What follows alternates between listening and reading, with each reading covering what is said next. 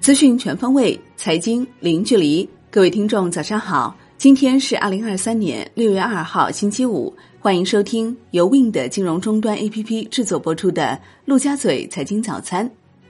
首先来关注热点聚焦：新能源车企五月销量走势分化。比亚迪五月份新能源汽车实现销量超二十四万辆，再创单月销量历史新高。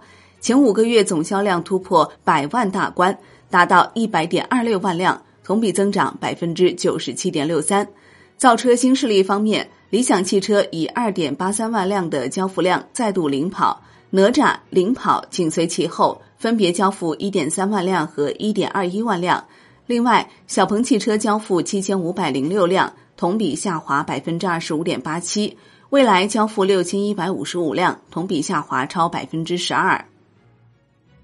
中信建投昨晚公告称，总经理李格平因个人原因辞职，公司经营一切正常。李格平辞职不会影响董事会正常运作和公司日常经营。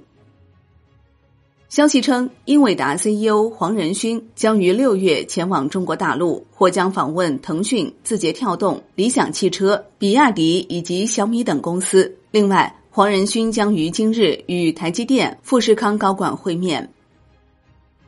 环球市场方面，美国三大股指全线收涨，道指涨百分之零点四七，标普五百指数涨百分之零点九九，纳指涨百分之一点二八，美国运通涨百分之二点六，Visa 涨百分之二点四六，领涨道指。万德美国 TAMAMA 科技指数涨百分之一点四九，脸书涨百分之二点九八，特斯拉涨百分之一点七六，中概股普遍上涨。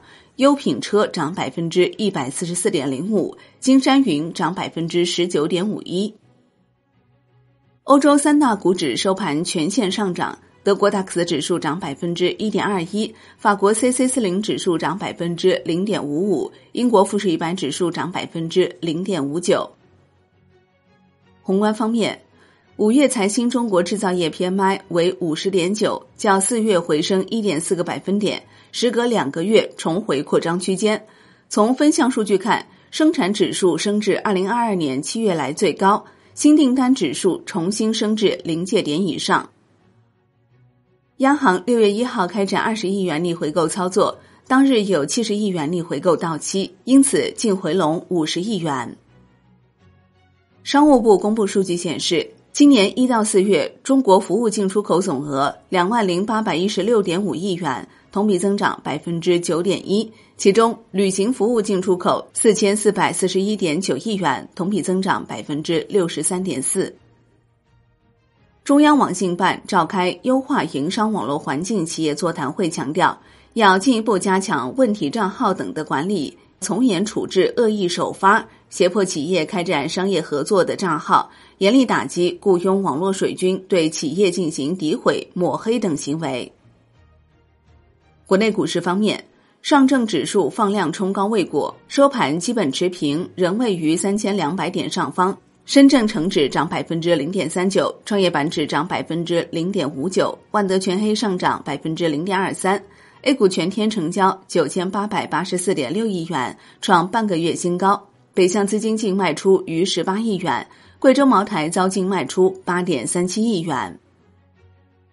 港股低开后震荡走高，午后快速回落，恒生指数收跌百分之零点一，恒生科技指数涨百分之零点一一，恒生国际指数跌百分之零点二二。南向资金净卖出三十六点六四亿港元，腾讯控股逆势获净买入七点四亿港元。证监会副主席方星海指出，今年以来外资保持流入 A 股态势，一到五月份。通过沪深股通净流入达一千七百亿元。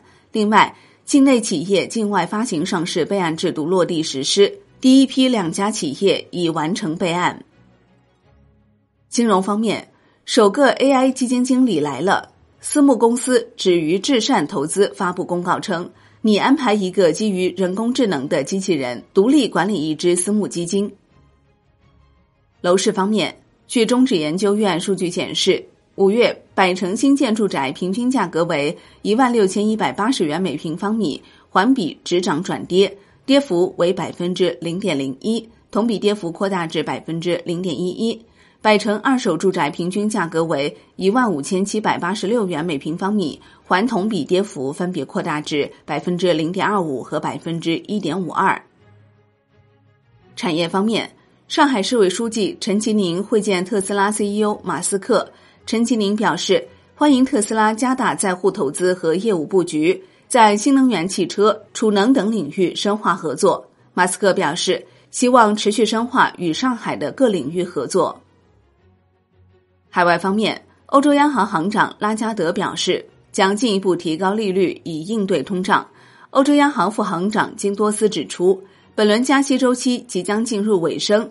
数据显示，欧元区五月 CPI 同比初值回落至百分之六点一，创二零二二年二月以来最低水平。区域全面经济伙伴关系协定，也就是 RCEP，六月二号起将对菲律宾正式生效，标志着。RCEP 对十五个成员国全面生效，全球最大的自贸区将进入全面实施的新阶段。美国五月 ISM 制造业指数回落至四十六点九，不及预期值四十七，连续七个月萎缩，持续萎缩时间创下二零零九年以来最长。美国五月 ADP 就业人数增加二十七点八万人，远超预期的十八万人。美国上周出请失业金人数为二十三点二万人，预期二十三点五万人。商品方面，上海有色网最新报价显示，六月一号碳酸锂百分之九十九点五电池级国产价格上涨五百元，报三十点零五万元每吨。知情人士称，尽管近期油价持续下挫，但欧佩克家不会在即将到来的会议上宣布进一步减产。债券方面，银行间主要利率债收益率普遍下行，中短券表现更好，国债期货全线收涨，三十年期主力合约涨百分之零点二一，银行间流动性整体平衡，七天回购加权利率下行于二十五个基点，为隔夜价格不跌反而小涨。财政部今年将在香港分四期发行三百亿元人民币国债。各期规模分别为一百二十亿元、六十亿元、六十亿元和六十亿元。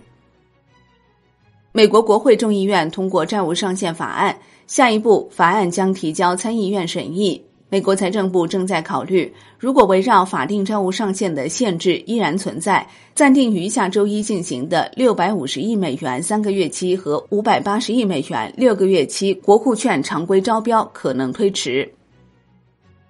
外汇方面，周四在岸人民币兑美元十六点三十分收盘报七点一一七九，较上一交易日下跌一百一十四个基点。夜盘收报七点零九九零，人民币对美元中间价报七点零九六五，调贬一百四十四个基点。好的，以上内容由 Wind 金融终端 APP 制作播出。Wind 金融终端 APP 现已免费开放注册，感谢您的收听，也欢迎您关注转发。我是林欢，我们下期再见。